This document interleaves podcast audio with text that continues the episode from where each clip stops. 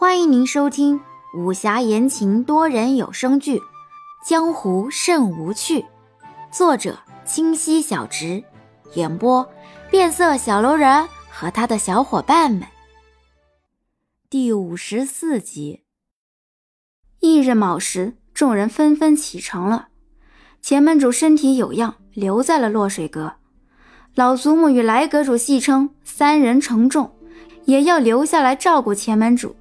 他人心照不宣，打趣一会儿便上了路。林洛儿在岔口时与众人道了别，就策马而去。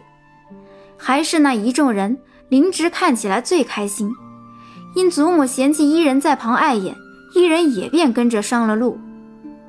只有清水与杨焕二人看起来还算正常，最吵的莫过于那广兴兰，近日一直是疯癫状，钱爵在旁也只是宠溺的笑。也不理旁人。清水心道：“还真是如林洛儿所说啊。”杨焕，近日阁中事多，我也未照顾好你。清水要怎样照顾我？我原本想给你做盘点心，但……我懂，所谓力不从心。这段时日落水阁事多，何况你还有旧伤在身，无妨的。清水，等到了缙云天。再给我做也不迟。雅焕，我一直未曾问过你，你为何如此爱我做的点心？我只是加了随身带的枇杷面而已，并无特别之处啊。我也不知，许是苍云和青旅都爱这蜜，我自小便习惯了这味道。哦，原来如此。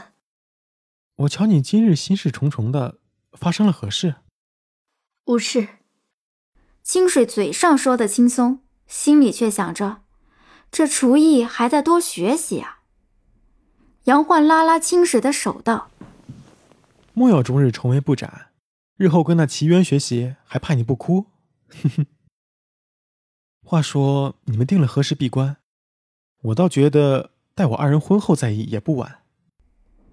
清水盯着杨焕，耳边飘过杨焕那日训斥林洛儿的话。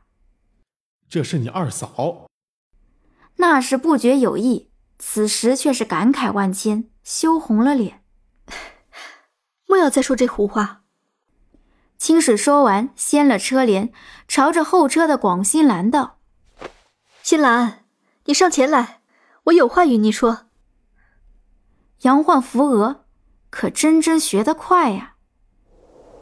静云天与落水阁相离不远，入夜。便到了缙云天，远望那云天峰四面环水，孤峰兀立，直入云天，故而得名。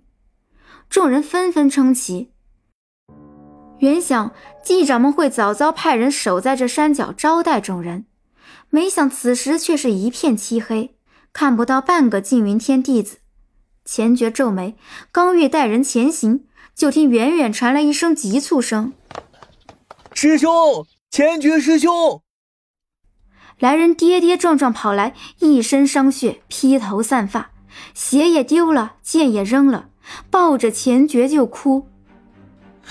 大师兄，师傅被歹人偷袭，这回已到了云天峰顶，山中师兄弟大多负伤。清水与杨焕听闻，便欲上山，钱绝忙道。云天峰阵法如云，有劳杨兄带着我，有我在，能抵些用处。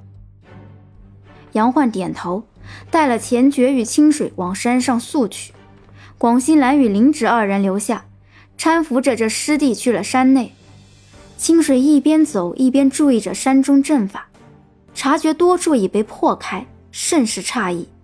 显然钱爵也注意到了。如此，来者定是有些本事。我缙云天的阵法竟能依稀破来，清水，这些阵法你们落水阁可曾习得？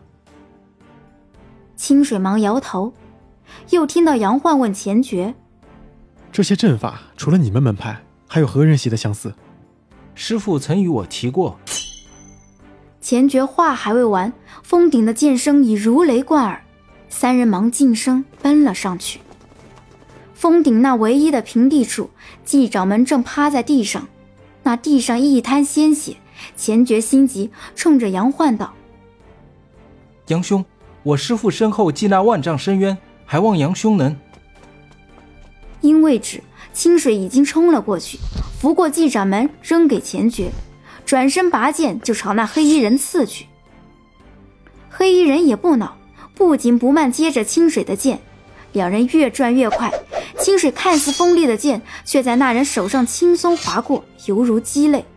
清水愣住，那人却扯下黑布，大声笑起来：“清水丫头，你这离水剑可奈何不了老夫啊！”众人哗然，这不是钱安又是谁？钱爵冷笑道：“呵呵，未曾想安叔这武功。”在江湖上排名也是顶尖的，如此好武功，当初何必屈尊在我风波门？